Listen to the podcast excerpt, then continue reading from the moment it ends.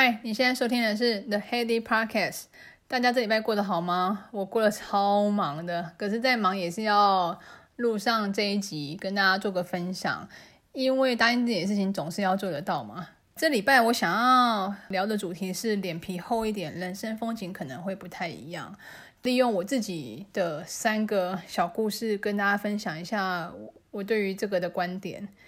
在分享这个主题之前，一样的，我是今天想要再跟大家分享一个我用起来的好物。今天早上其实是连假开始，所以已经放假了嘛。我的助理也没上班，我有个 PDF 需要编辑，可是我的版本是 PDF 的最基本版，没有编辑的功能，就是很阳春的那种。因为公司我觉得很能够理解啦，因为公司其实人这么多，PDF 的版本大家用的。权限会不太一样，是很正常的。大部分人应该都是基本版，只有在内勤助理应该会有用到进阶版。进阶版就是可以编辑页码跟编辑任何里面的文字，我觉得挺强的。可是因为我手边的就是基本版嘛，基本版就只有阅读的功能了。可是我需要编辑的时候，我就在想说，我总不能等三天，等助理上班之后再做这件事情，我就觉得卡着，很奶油，不太舒服。我就上网 Google 了那个 PDF 编辑器，结果很简单诶，它其实不用下载任何的东西，就只要在网页上面把 PDF 上传，就可以编辑文字，可以新增符号。都很方便，编辑完之后，你就把它按生成一个档案，那也是会给你一个 PDF 档让你下载，下载下来这样就很方便使用。你只要线上搜寻 PDF 空格编辑器，应该就有。如果找不到，你再跟我说，我再把那网址传给你。另外一个是 PDF 的功能是内建基本版就有的，我也想要跟大家分享一下，我觉得挺好用的。PDF 的呃右侧打开的时候，右侧会有一个签署的功能。这个功能的话，对于远端办公的人都蛮好用，或者是你想要环保的的人都蛮好用的。因为呃以前我们在 PDF，比如说要申请费用，还是要做什么文件签署的时候，都需要列印出来，真的签名，然后再扫描回去，就整个动作就多了很多，很繁杂。签署的功能就是，你可以先在一张白纸上面签上你的名字，再把它拍照存成图档，然后放到你的电脑里面的某一个资料夹，再打开 PDF 档里面的签署的功能，那它就会叫你上传，就是你刚刚签署的档案，然后就把它套用在你想要签署的地方。它很神奇的是，它真的就会可以跟你的那个档案完全融合，没有背景的干扰，真的很像是你签完那个档案。它的签名档也可以，因为你的那个格子的大小可以调整大跟调整小，所以我觉得这很方便诶，在要需要签名的时候，就不需要再练练印出来再签名，然后再扫描回去，省了很多工诶。我这个要特别留意是，如果是对于一些银行的正式文件，如果是个人的合约的话，建议还是不要用这个功能了，因为我之前有申请那个嘉信美国证券户的线上开户。他就叫我签名了，我就用一样的方式签给他，他就回我说：“诶，请你用 wet sign，就是说真的要列印出来签名哦，不可以用不可以用那个电子签名这样子。”我心想说：“怎么这么神奇？他怎么知道 我是用电子签名？”我就觉得很很很神奇，所以就是这是一个经验上面啦。这个功能好用，可是用在一些文书处理上面比较节省时间。可是真正的正式的银行文件的话，还是。尽量不要用这功能啊，可能会被打枪。好啦，以上就是我想要先跟大家分享 PDF 的功能跟线上编辑。我们就进入今天的主题。我想要分享的是，脸皮厚一点，人生风景可能会不一样。有兴趣的话，请继续收听。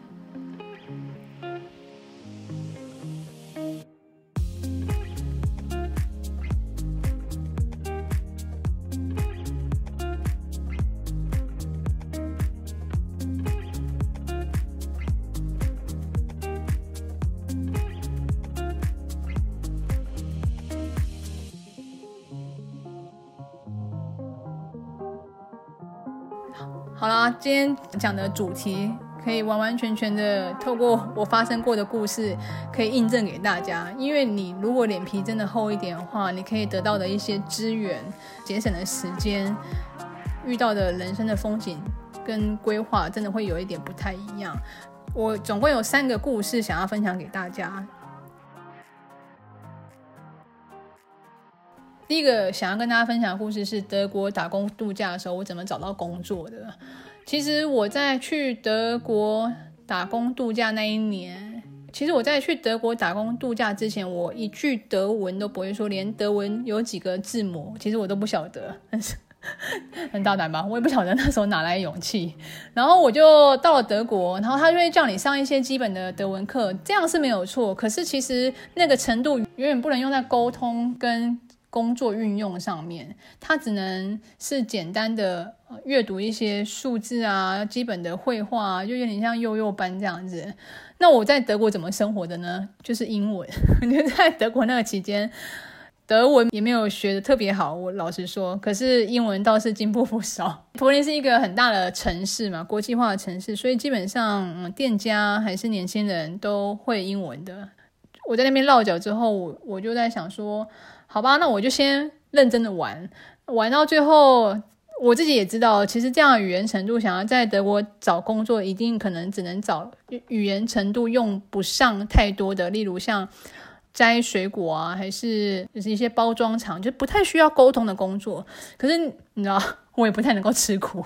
那个工作我也没特别去找相关，就是比较体力活的工作，还是包装厂的工作，我没有去找那一类的工作。后来我想说，好吧，那如果是这样的话，就是顶多就玩一玩，就得回台湾喽。因为可能也因为会这样找不到工作，我就尽情的在欧洲跟德国。境内到处玩。那有一次在柏林的地铁乌邦上面，他我就坐着，刚好是要去哪一站看美术馆之类吧，忘了。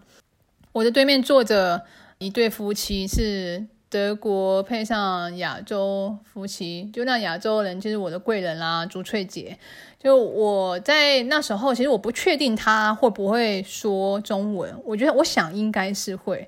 然后可是我还是用英文开场，我说：“哎，你们今天要是要出去玩嘛？因为是周末。”说：“哦，不是，是要去哪里找朋友这样。”用英文开场，所以他就英文回我：“那你呢？一个人在这里做什么？”然后我就说：“我其实是来打工度假，可是因为语言能力没有特别好，所以我在想，应该找不到工作，我就要回台湾了吧。”然后我就这样跟他讲，他说我们刚好店里需要会讲中文的的销售，你有兴趣吗？他就用后来就改用中文，因为他知道我这样讲可能就就是中文都会通嘛，他就用中文这样跟我讲，我就想说神奇的，我说当然好啊，我说那我就过去试试看，就就这样待下来，在德国将近一年的时间，就是卖手表，免税店里面的手表，因为那时候旅游还蛮兴盛的。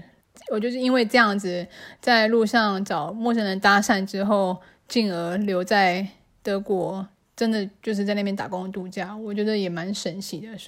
这第一个故事啊，就是你在路上，其实如果呃你自己一个人旅行，还是你周边的人士，其实说说话、聊聊天无妨。那可能这样子的机会会让你带来可能真的不一样的知识，还是不一样的人脉都有可能。我这是第一个比较深的体验。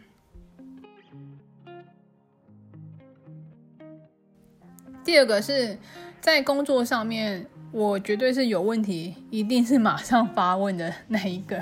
可能人家会觉得说你是问题宝宝，可是就是不会才会发问啊。我非常鼓励大家在工作上面，在会议当中，还是在演讲当中，你不会，还是你有什么疑问想要再问讲者。其实你都可以举手发问。你说紧张吗？我觉得还是会心跳蛮快的。可是你慢慢练习之后，就会越来越好。你在发问有一样有一个好处，就是说，第一个你节省时间，你不用在会后再拦住讲师再问，就是他刚刚讲课可能。你不懂的问题，就当下你可能就针对那个问题问他，就可以回到那个 slide 跟你再解释一遍。还是说你有延伸的问题想问他，他都可以在那个 moment，双方不用花太多时间就可以理清你想要问的问题。这是一个节省时间的方式。第二个是可以让讲师对你有印象，或者是让你的主管跟你的同事对你有印象，这是第二个好处。因为你如果在呃。课堂里面发问的时候，其实你有听才会问嘛，所以讲师其实都应该会蛮开心你发问的。我也还会建议，就是如果可以的话，就第一个发问，第一个举手发问，因为这样子印象会更为深刻。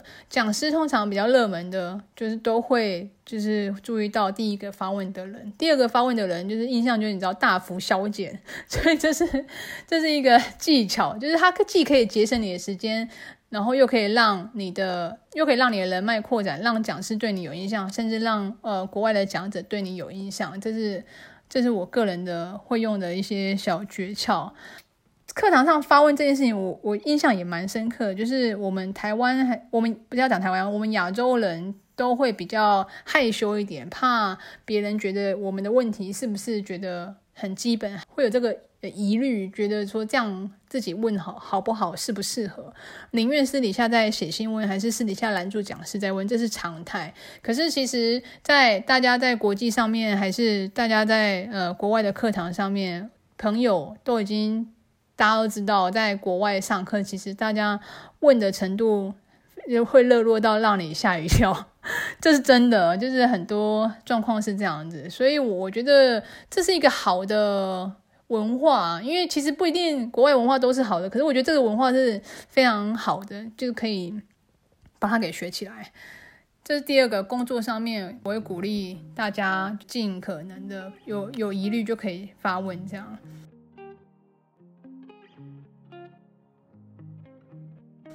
最后一个故事是最近去新农买东西，我在结账的时候，我前面那个男生他就用了手机划了一下。他的那个电子发票载具就可以直接给店员刷了，我觉得很惊艳。因为我因为我电子发票载具其实是申请了很久，可是我使用率并不高，因为呃每次在结账的时候都是很临时、很紧急，后面都有人在排队，所以我的之前有用两个方式，效果都不好。我之前有用过第一个方式是载具的那个条码列印出来在我的信用卡上面，我就幻想着我拿信用卡的时候顺便给。店员店员刷，这样子就可以直接使用。就后来有我我反而使用 Apple Pay 的时候还比较多，所以也懒得拿出来。这是第一个失败的经验。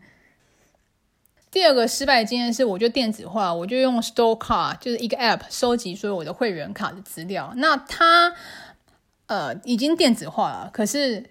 呃，不方便原因还是起因在于我很懒，就是我连点开那个 app 给店员刷的时候，都觉得有时候觉得太赶，想说算了算，那我就直接列印纸本发票好了。所以这两个呃使用下，就是已经会多一步，会让你不这么容易实现，所以没有很常在使用电子发票载具。我看那个男生在用的时候就很方便，他就直接那个载具就电子化显现在他的左侧的荧幕上，不会。有需要再点 app 还是什么之类的，把它打开。想说哇，这太神奇了！小姐帮我结完之后，我就跑出去追上他。我说：“哎、先生先生，我说我刚刚现在结账的时候有注意到你的那个。”发票载具好方便哦，是哪个 app？可以跟你请教一下吗？然后那个人也有点傻眼，因为其实我那时候买东西的时候很晚，大概九点十点左右。他想说这这人怎么回事？我觉得他听听到我跟他解释完之后，其实我并没有敌意嘛，而且我是欣赏他，那个他就很开心的跟我解释一下，是说。我们因为我们的荧幕上面都是有很多 app 嘛，可是都是往右滑，就是新增我们的 app 的配置。可是你往左滑，其实 Apple 它有另另外建一个捷径，可以让你个人化的设定。那它就可以把呃刚刚的那个手机发票载具，它是下载发票存折这个 app。那这个 app 里面就可以新增你的那个发票载具的条码。其实你不用任何的设定，就是你在左边那个捷径，你就可以点说我要新增这个捷径，然后是选到那个发票存折，就会自自动的把那个条码显示在你的左侧。你以后就开发票的时候就不用再列印纸本发票，它就可以直接存在你的云端，然后那个云端是跟你的账户绑起来，你就可以省掉很多对发票的时间。除了发票存折的载具可以新增在那个呃捷径之外，它还有 Seven 的会员哦，全家的会员，全联的会员好像也可以。Apple Pay 跟世界时钟，就你想要新增什么东西，它只要有跟这个 Apple 的功能有搭上的话，它都可以新增在那个捷径上，可以节省你非常多的时间，节省我们人的惰性的一个使用工具。你少点了 App 打开，因为打开都要一两秒。啊，还是我手机太烂了，它打开就需要一秒至少吧。再点到你的那个载具，点到来都后面的应该给你白眼，不知道到哪里去了。所以这是我发现，在就是路人有用这个工具，我也觉得非常好用。我追上去问，我才知道，到现在也是可以节省我很多结账跟对发票的时间。